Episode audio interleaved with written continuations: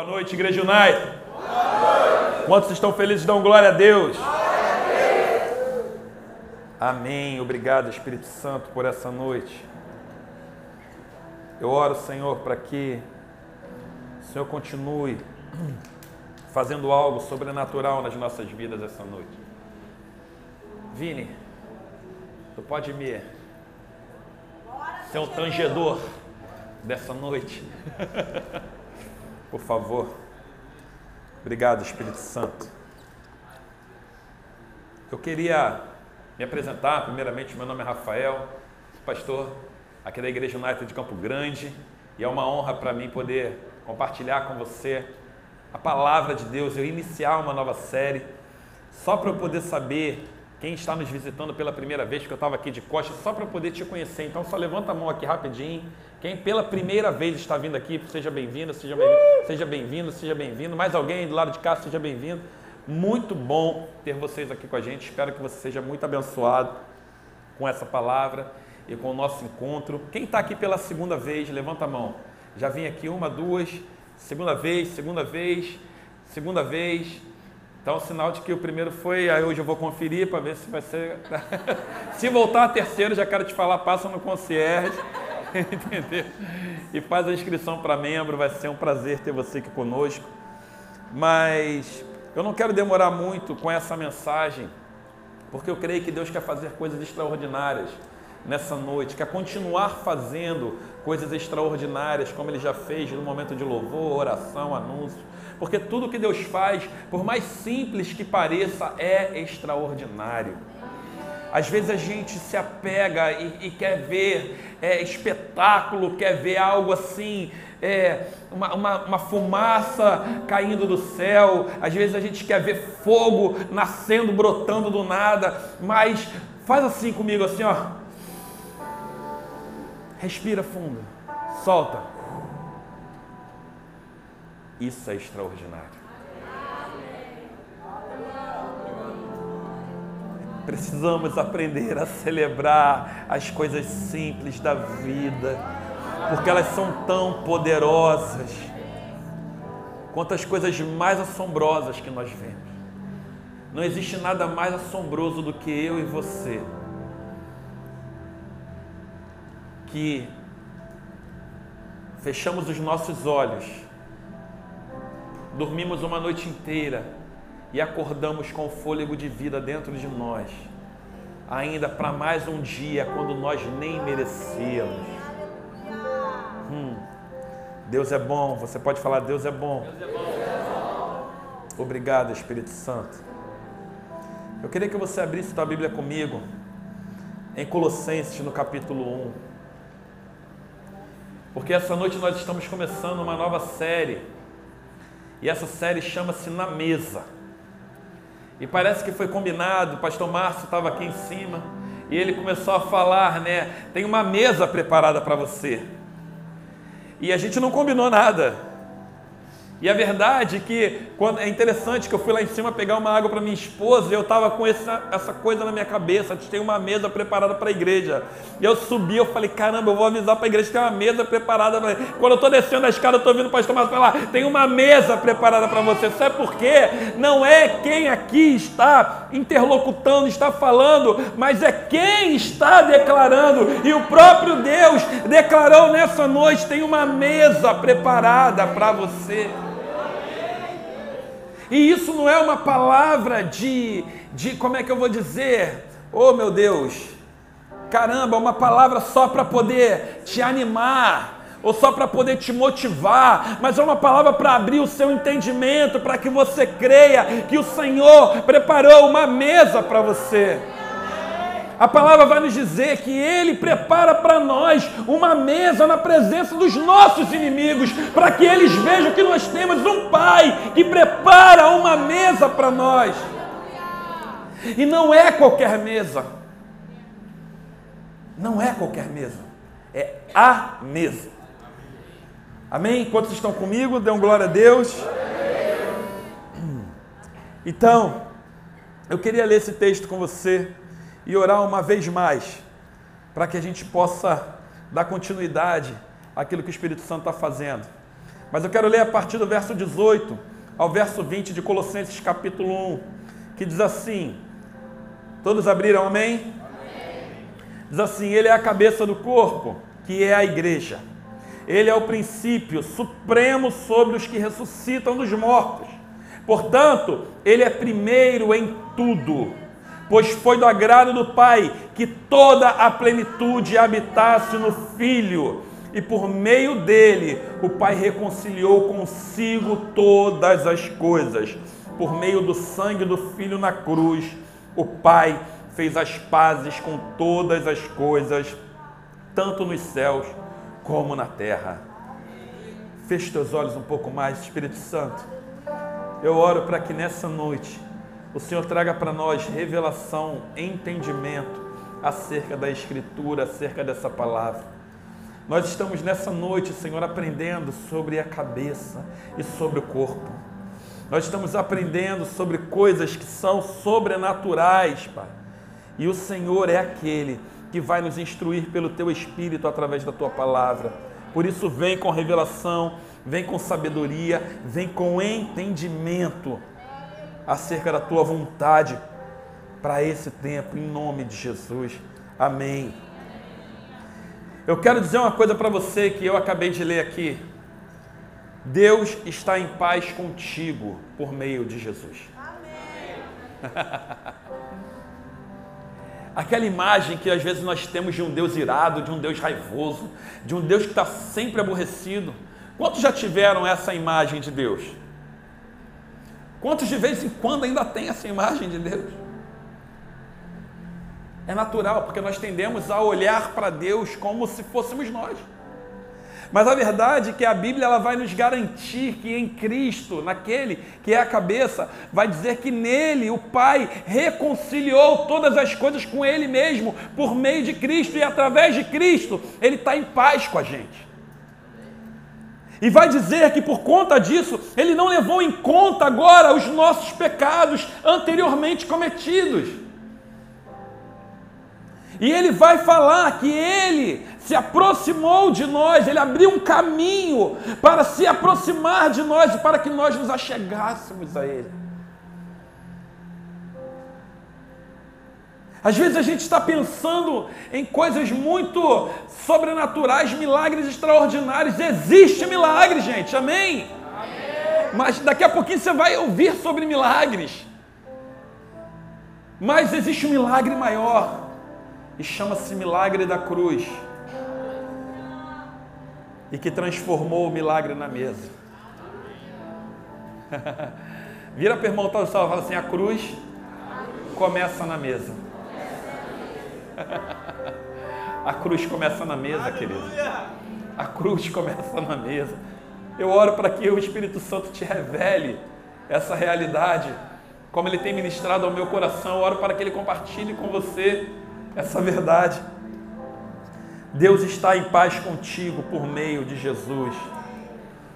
Você pode falar assim: Deus está em paz comigo por meio de Jesus.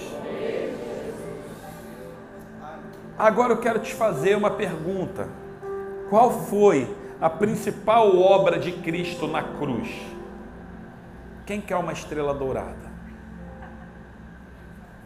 Qual foi a principal obra de Cristo na cruz? Vai. Eu... Eita, restaurar. Vem cá, jovem, você é fantástico. Vem cá, vem cá. Ele. É, escolhe mais. Esse jovem aqui, gente, de verdade, ó. Fala aí. Qual foi a principal obra de Cristo na cruz? Restaurar a comunhão de homem com Deus. Eita glória! Uma salva de palmas para esse jovem corajoso.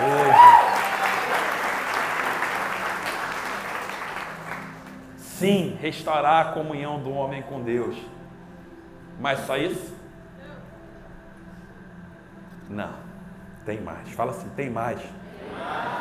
Deus sempre tem mais. Ele sempre tem mais. A principal obra de Cristo na cruz foi a reconciliação. E a reconciliação fala restaurar a comunhão do homem com Deus e restaurar a comunhão entre os irmãos. E restaurar a comunhão entre os irmãos.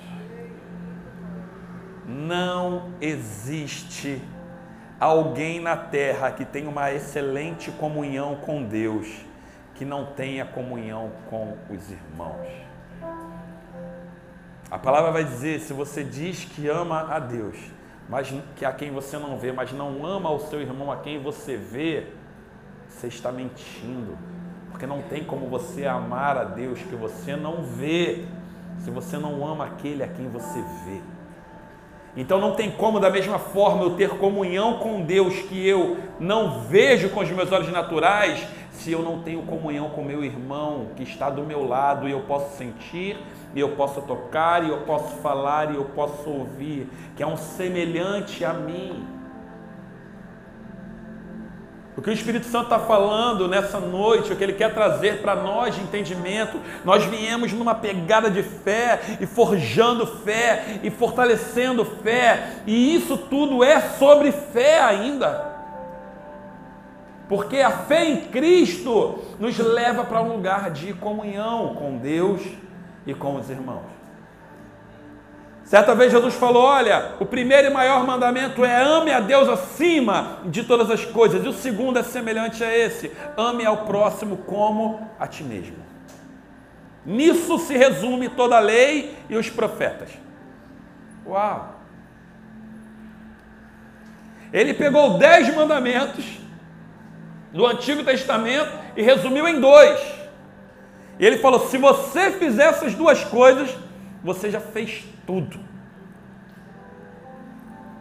Tudo. Então, principal, a principal obra de Cristo na cruz foi a reconciliação. Às vezes nós pensamos, ah, foi a salvação. Sim, é salvação. Mas a salvação já está concluída, gente? Sim ou não?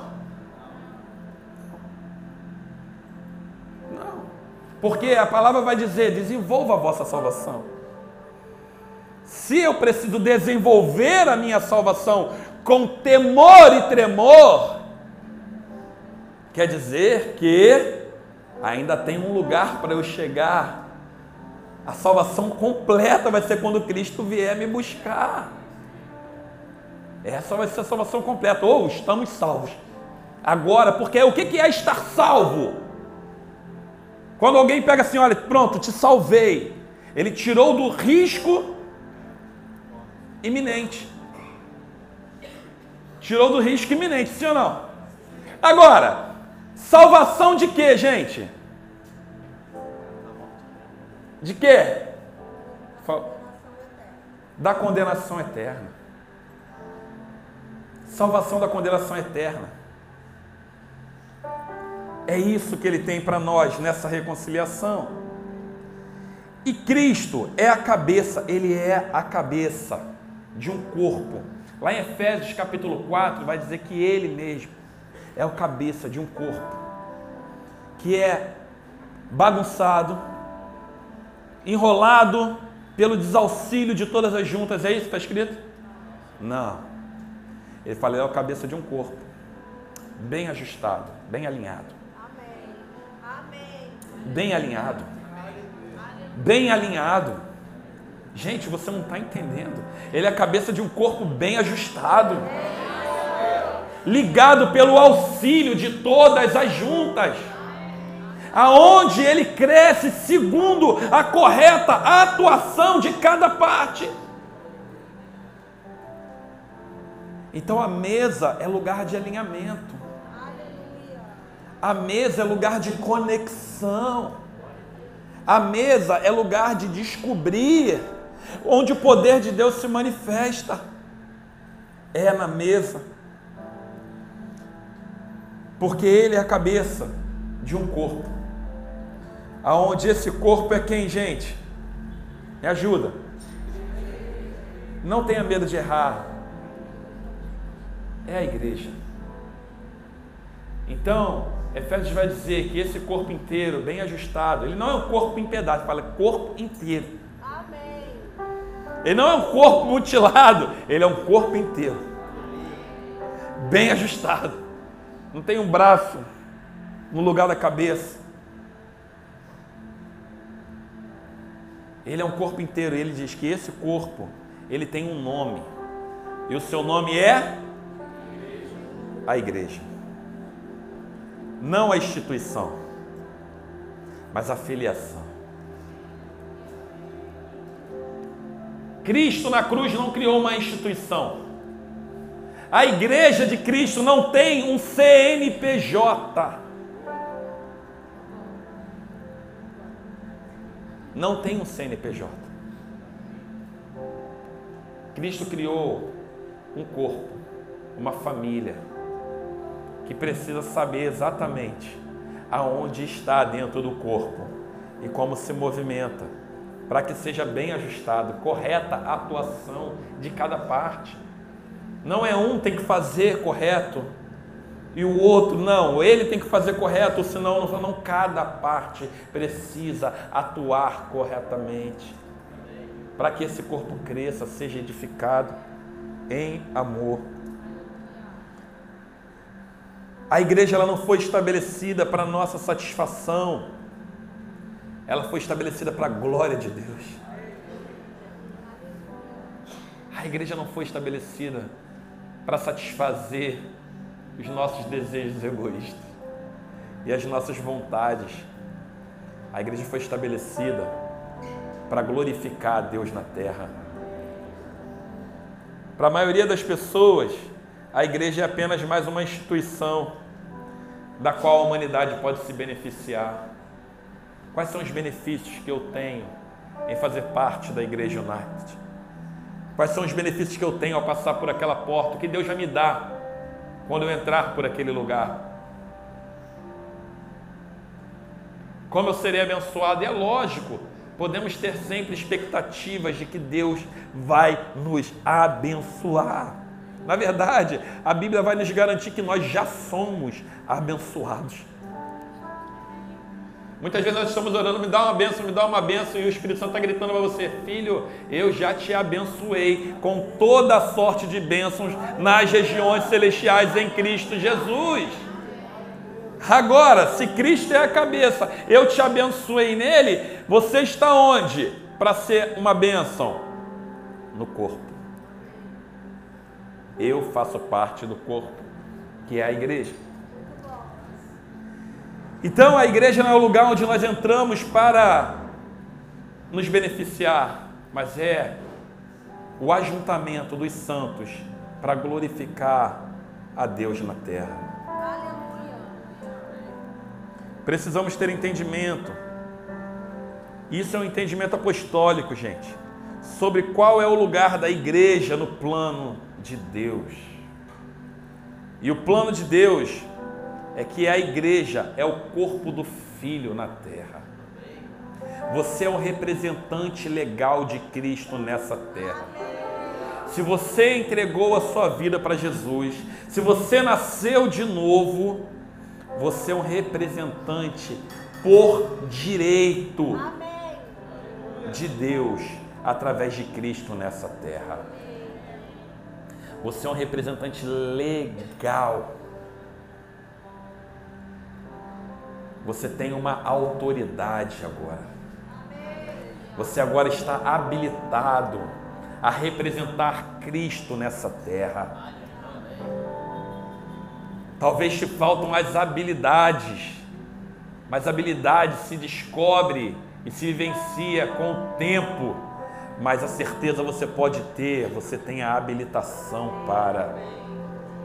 Você foi habilitado por Cristo na cruz a ser os pés dele na terra, a ser as mãos dele na terra, a ser o corpo dele na terra, a ser a voz dele na terra, a ser a mente dele na terra. A palavra vai nos dizer que nós temos a mente de Cristo.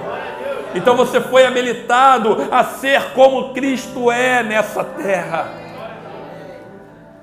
Você está habilitado, habilitada a isso. Uma vez que nós nascemos de novo, essa é a nova vida que Ele nos dá. Ele nos conecta com o Pai e nos conecta com o corpo, para que a partir disso nós possamos glorificar a Ele nessa terra. Pessoas vão olhar para nós e vão falar: ali está um filho, uma filha de Deus. Jesus falou: Olha, vocês são sal da terra, vocês são luz do mundo. Não perca o seu sabor. E não deixe de brilhar, não deixe de brilhar a sua luz, para que todos possam ver as obras que vocês realizam e glorifiquem ao homem. Glorifiquem a quem? Que está onde? Enquanto cabeça está à direita do Pai, no trono de majestade no céu, assentado no seu trono de glória, os seus pés, as suas mãos, o seu corpo, que é a igreja, está na terra, fazendo obras maiores do que a dele. Fazendo obras maiores do que a dele. Eu e você nós fomos chamados para obras maiores. Jesus ele não teve, ele não tem problema de ego. Ele não tem problema, talvez eu e você tenhamos problema com ego quando alguém talvez prega melhor do que você, ou de repente impõe as mãos sobre enfermos e pessoas ficam curadas mais rápido do que se for você que orar, ou falam melhor do que você e talvez isso mexa com teu ego, mas com Cristo não, ele falou: olha, se preparem, porque eu vou para o Pai e eu vou dar o meu Espírito para vocês e vocês vão fazer obras maiores do que eu fiz, vocês vão fazer obras maiores do que eu fiz. Tem obras maiores esperando eu e você nessa terra, esperando o corpo se movimentar como corpo, agindo corretamente, ajustado, funcionando, auxiliando. ah, oh Deus, o plano de Deus, a igreja é o corpo do Filho na terra. Agora, aqui é o ponto-chave da mensagem que eu quero trazer para essa série.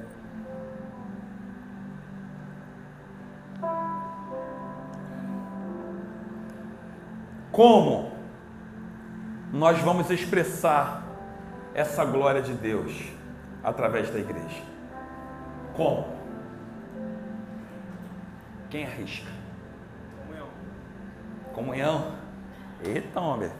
Caramba, hein? Toca aqui. Ganhou uma estrelinha dourada. É? É? Amém. Nós vamos expressar a glória de Deus através da igreja pela comunhão. Nas próximas semanas nós vamos aprender sobre a comunhão em diversos aspectos. Vamos ter o um momento de falar da comunhão com Deus. Mas o que eu quero falar com você hoje é dessa comunhão aqui. Ó. Quero falar com você dessa reunião aqui. Toca nessa pessoa do teu lado aí. Toca. Isso. Ela é de carne, né? Amém. Uns de mais carne, né? Outros de mais osso. Mas tudo bem. É carne e osso. Só músculo. Só músculo, tá bom. Beleza.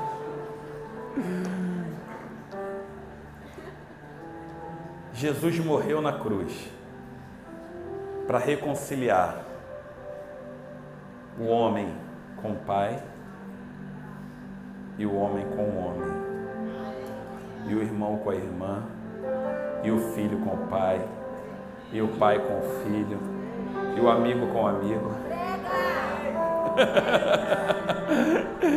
Ele morreu. E a ovelha com o pastor. E o pastor com a ovelha.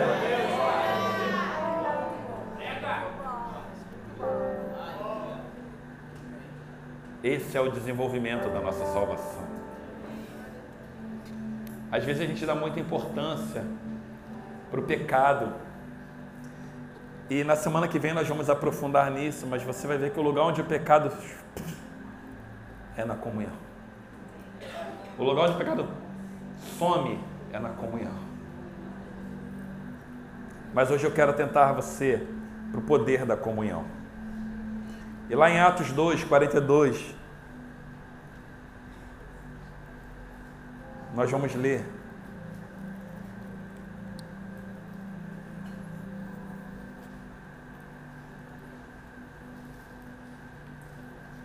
Atos 2, 42.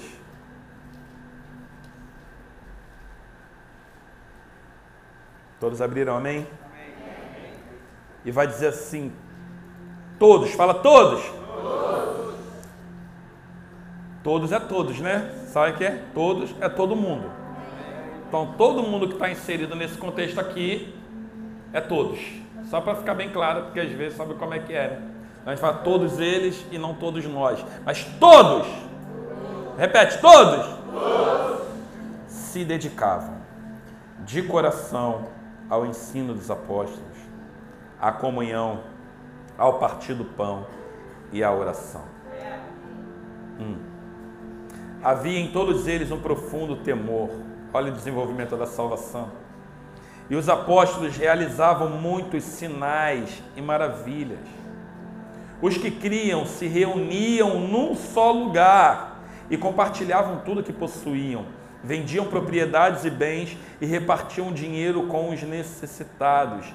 Adoravam juntos no templo diariamente, reuniam-se nos lares para comer e partiam pão com grande alegria e generosidade. Sempre louvando a Deus e desfrutando a simpatia de todo o povo. Fala assim: e a cada dia, o Senhor lhes acrescentava aqueles que iam sendo salvos.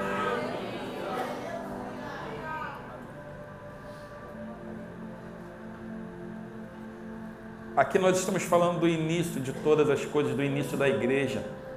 Essa palavra, comunhão, que é onde nós vamos nos atentar, coinonia, em nenhum momento na Bíblia, pelo menos, aparece Jesus fazendo menção dela. Porque essa comunhão, enquanto Jesus ele estava na terra, a igreja ainda não estava estabelecida. Quando ele morreu e ressuscitou e foi para o Pai e falou: Olha, aguardem em Jerusalém até que do alto vocês sejam revestidos de poder e sereis minhas testemunhas em Jerusalém, Samaria e até os confins da terra. Naquele momento, eles estavam aguardando com expectativa a vinda, a descida, a promessa do Espírito Santo. E como Jesus prometeu, o Espírito Santo veio e encheu aquele lugar com a sua presença e encheu aqueles corações, aqueles corpos com uma nova natureza, uma nova vida, um fogo sobrenatural. E naquele momento nasceu o corpo de Cristo na terra, foi gerado. Naquele momento a igreja nasceu. E quando a igreja nasce, essa palavra ela vem para o cenário agora, koinonia, que significa fraternidade, associação, comunidade, comunhão, participação conjunta, relação, a parte que alguém tem em algo, relação mútua, intimidade. Às vezes nós estamos fazendo muito esforço para acrescentar na igreja, mas Jesus nunca, pelo seu Espírito, falou para a gente se sacrificar para isso porque o sacrifício é único, é de Cristo, é o sangue dele é suficiente, querido. Você até brincava ontem com o Thales que ele se cortou ajudando a carregar ali, aí deu sangue pela obra, deu sangue pela obra. Aí ele ficou orgulhoso, né? Cadê ele, Taleco? Cadê tu? Aí ele ficou, é, tá no café? Aí ficou orgulhoso, né? Dei o sangue pela obra. Aí minha esposa, Tramontina, corte rápido. Ah, é, o sangue de Jesus não é suficiente, não, né? Ele, pô, pastor, É lógico que a gente entende, né, que dar o sangue pela obra, a gente está falando de uma maneira simbólica, mas o sangue de Jesus é suficiente para tudo. Jesus não precisa do teu sangue. Ele não precisa do teu sangue, ele não precisa do meu sangue. O que ele precisa de mim e de você é o que começou a explodir a igreja de Atos, que diz: todos se dedicavam. Você sabe o que é dedicação? Dedicação é separação. Dedicação, olha, quando eu entrego, quando eu dedico o meu filho ao Senhor, eu estou, Senhor, eu estou te dedicando, eu estou te entregando, eu estou te consagrando. Ele fala a todos naquele lugar, daquela igreja, eles se dedicavam.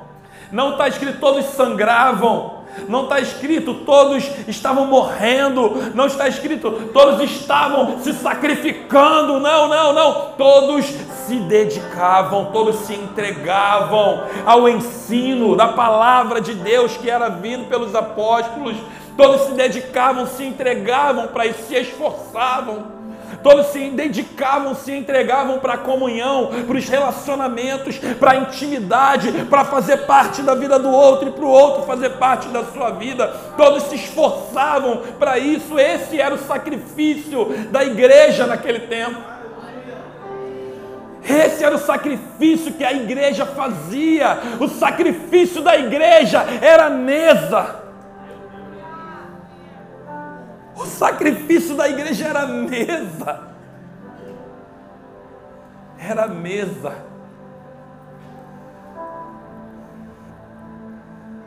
Ele fala: todos se dedicavam de coração. Eu gosto disso porque quando a gente fala de todo o coração, está falando que, olha, a gente está fazendo com tudo que a gente tem, com tudo que a gente pode com todo o nosso entendimento, com toda a nossa força. Eles se dedicavam. Sabe o que é isso? Até quando eles não queriam estar ali, eles queriam estar ali. Porque já não era mais uma sensação ou uma coisa de fazer a própria vontade, mas de ser transformado pela vontade do cabeça. Hum. Você não vê um braço que se movimenta sem a direção da cabeça. Enquanto meu braço faz isso, quem está direcionando ele a fazer isso não é ele mesmo, é a cabeça. É sempre. Por isso, o campo de batalha onde o inimigo vai tentar te atacar primeiramente é na sua mente. Porque ele sabe que se ele se afeta a sua mente, ele afeta todo o seu corpo. E como ele não pode afetar a Jesus, ele tenta afetar a sua mente. Ele tenta fazer com que você não se dedique, com que você não entregue de todo o coração, com que você não faça o que a igreja fazia no começo, que é o quê? Todos se dedicavam ao ensino dos apóstolos da comunhão, a partir do pão e a oração. Eles perseveravam. Isso quer dizer que vão ter dias, vão ter momentos, vão ter horas que não vai ser tão agradável sentar na mesa. Quem tem família aqui grande sabe nem todo mundo está falando a mesma linguagem o tempo todo dentro de casa. E às vezes o pau quebra. Sim ou não? Só em algumas famílias. Nossa, que famílias abençoadas vocês estão. Só na minha casa que o pau quebra, né? Amém. Glória a Deus. Amém. Aí. Gente, na mesa, às vezes tem um ou outro que não quer, não. Sentar na mesa. Mas é necessário. Porque já não é porque você tem vontade ou não tem, mas é porque você faz parte da mesa. Nós não fomos chamados para fazer parte de uma instituição, nós fomos fazer parte, chamados para fazer parte do corpo de Cristo, que é a sua igreja que se assenta à mesa e persevera nesse lugar e diz que em todos eles havia profundo temor, e aí sim milagres, coisas extraordinárias aconteciam. Eu tenho uma leve suspeita de que a gente vê milagres, amém, igreja? Amém. A gente vê é, é sinais, sim ou não? Amém? amém? Mas eu tenho uma profunda suspeita no meu coração, aqui dentro, bem, coisa minha mesmo, que a gente não vê mais, porque ainda não estamos compreendendo a perfeita comunhão. A gente quer fazer dos sinais, dos milagres, das maravilhas, um lugar de distração para não ter comunhão.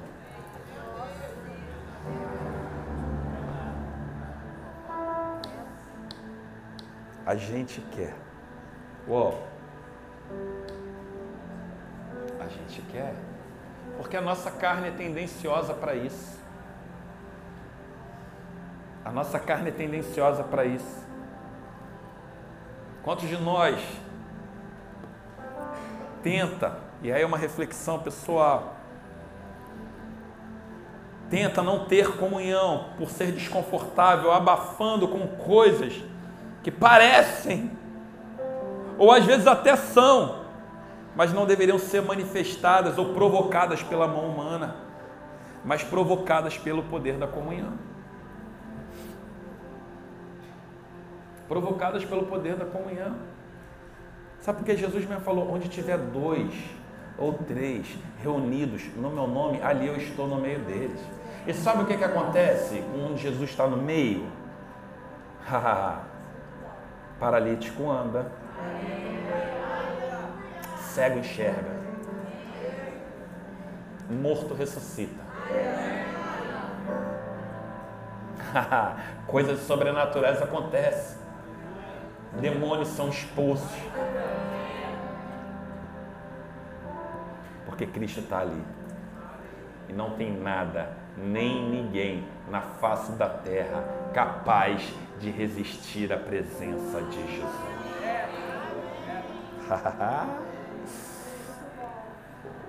coinonia, fala coinonia. Coinonia fala de um ter parte da vida do outro. Agora eu queria que você pensasse nas pessoas mais próximas de você. Talvez ela é a pessoa que está mais que está do seu lado sentada aqui hoje, talvez ela não está contigo, você está sozinho. Mas eu queria que você talvez pensasse nas pessoas mais próximas do seu convívio, na família, na igreja. E eu queria que você refletisse. Essa pessoa que está do seu lado, ela tem parte da sua vida? Você tem parte da vida dela? Ou tem alguma coisa na sua vida ou na vida dela que você acredita que ela não precisa saber.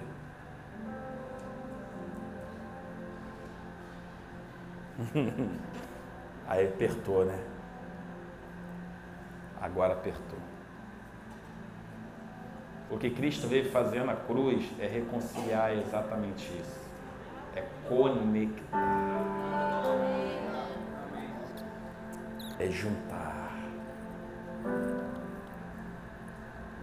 A mesa é esse lugar aonde as nossas as nossas imperfeições são reveladas.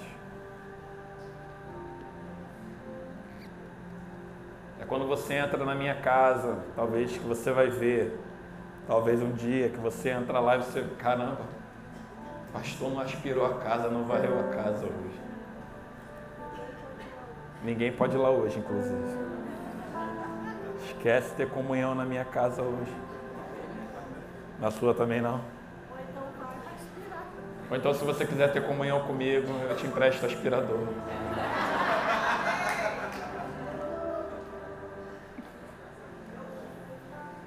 A gente tem essa tendência a encontrar e criar o quarto. E às vezes, ao invés da gente criar o quarto, da intimidade, da comunhão com o Pai. Não, aquele ali é o lugar da minha comunhão com Ele. A gente não, Jesus, a gente pode conversar na sala, porque aquele quarto é o quarto onde eu tranco a minha bagunça. Aquele é o quarto onde eu tranco a minha bagunça. Aquele é o quarto onde eu escondo os meus medos. Aquele quarto só eu tenho a chave. Não precisa tu cuidar dessa chave não, sabe por quê? Tu já tomou a chave da morte do inferno, da mão do diabo. A chave do meu quarto bagunçado, deixa que eu cuido. Afinal de contas, eu sei lidar melhor com isso do que você. Tá tudo bem. Quantos de nós fazemos isso? Ah, pastor, tu eu faço. Eu faço.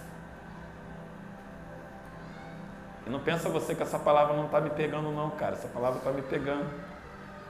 Ela está me amassando a semana toda. Sabe por quê? Eu estou chegando à conclusão de que se a gente não vive isso de verdade, a gente é só marionete de um circo com nome de igreja. Com nome de igreja.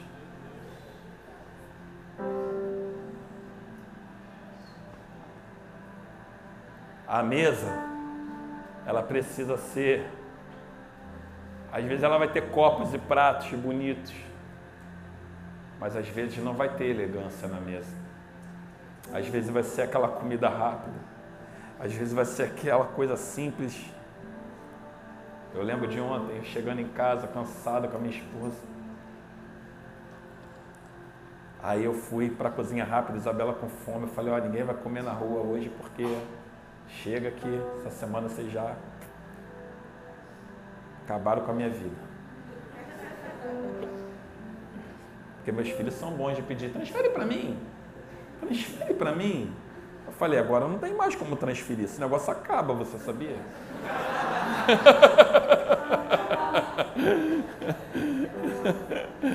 Eles não sabem que isso não é... Para eles o meu é legal eles terem essa fé toda em mim, né? É que eu chegue no nível de fé que eles têm em mim. E eu cheguei em casa, a comida ontem não era bonita. Fiz um arroz. Não vale falar eca, que eu vou falar para você. Fiz um arroz quentinho. Peguei três ovos. Joguei na frigideira. Salzinho só. Mexi, mexi. Scramble eggs. É isso? Cadê my teacher? Yes? Oh, really? Oh, God! Uou! Aí, ó. Ganhei a estrelinha dourada. Fiz meus ovos mexidos. Coloquei no arroz quentinho. Descasquei duas bananas. Ó, falei que não podia falar é. Segura aí. O Thales está gostando da, da parte. o Thales não gosta de banana. Peguei duas bananas. Tem alergia. A melhor parte ainda vem. Botei ketchup.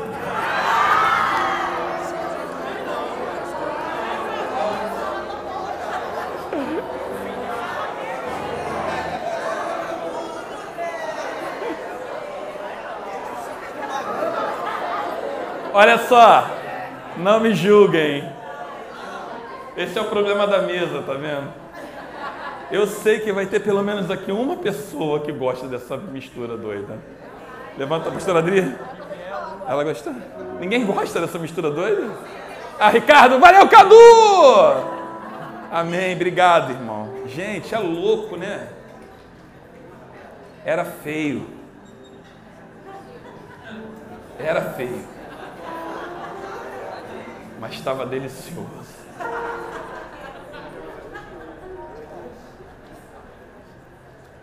A comunhão vai nos ensinar a viver coisas deliciosas no meio do feio. A comunhão vai nos ensinar a viver coisas maravilhosas e extraordinárias no meio do que não é tão belo assim. Quando Cristo ele veio, ele não veio fazer com que as coisas parecessem belas Até porque ele mesmo era desprovido de beleza. A Bíblia diz que nele não havia nada que atraísse os homens. Ele não tinha beleza nem formosura.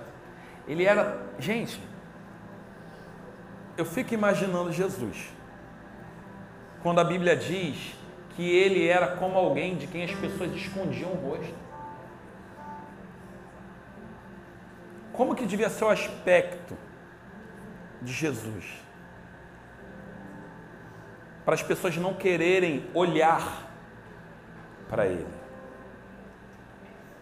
Por isso que ele fala: olha, só vem a mim quem o Pai enviar. Porque eu não tenho nada que te atraia. A vulnerabilidade de Jesus era exposta. A vida de Jesus era presente ali. Ele era tudo que a gente tinha naquele momento. E ele continua sendo tudo que a gente tem hoje. E passaram-se mais de dois mil anos. E ele continua sendo a cabeça. Whoa.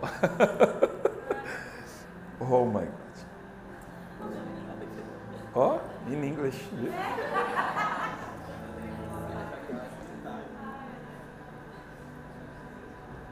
E aí eu queria te perguntar, mais uma vez, essa pessoa que está do seu lado faz parte da sua vida? Ou, ah, faz, faz parte. Agora eu vou te aprofundar a pergunta essa pessoa que está do seu lado tem parte da sua vida?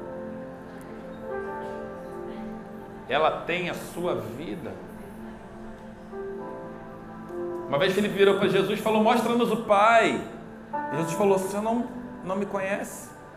Quem vê o Pai vê a mim. Quem me vê, vê o Pai. Por quê? Eu tenho parte com Ele, Ele tem parte comigo. Tudo que o Pai tem, eu tenho. Você vai ver que em Atos a igreja era esse lugar. E, gente, nós não chegamos nesse lugar ainda. Nós não chegamos. Diz que eles deram tudo em comum. Gente, louco.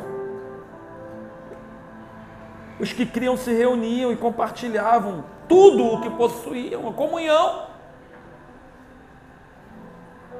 Comunhão. O que você tem falta que eu não sei e que eu posso te ajudar? Não sei, você nunca me contou. Para você talvez saber se eu posso te ajudar. Ou o que você falou para o seu irmão do lado que você tem falta, para saber se ele pode te ajudar.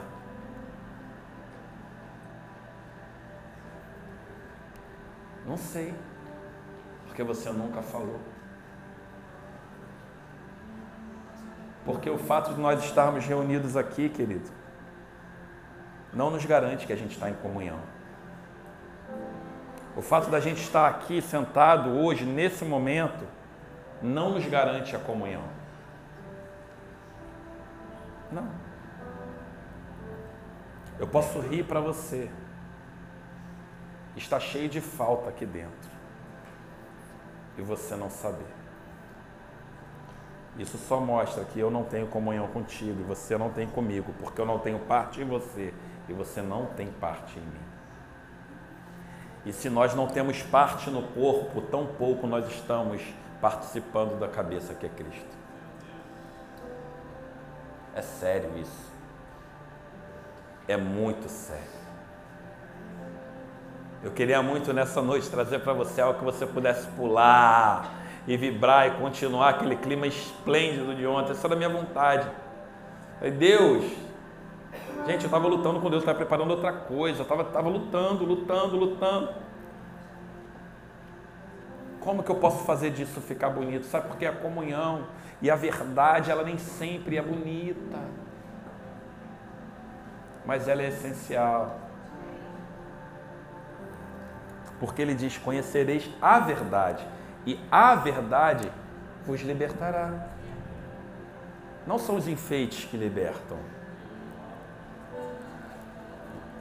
não são os enfeites. É verdade. Jesus falou: Eu sou o caminho, eu sou a verdade e a vida. Ninguém vem ao Pai a não ser através de mim. Tem que passar por Jesus. Não é só conhecer ou saber, ah, eu acredito em Jesus.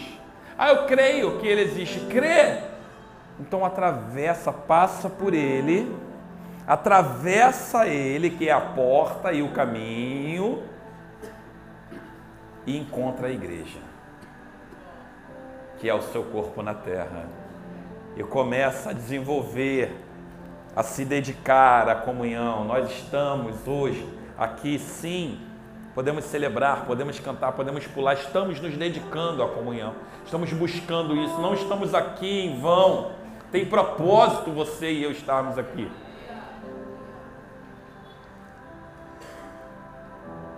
Mas o que Cristo quer fazer comigo e contigo, não através dessa série, não apenas, talvez começando nesse tempo, aproveitando das outras séries que nós tivemos, são muito boas. Depois eu quero ouvir tudo que a igreja está pregando.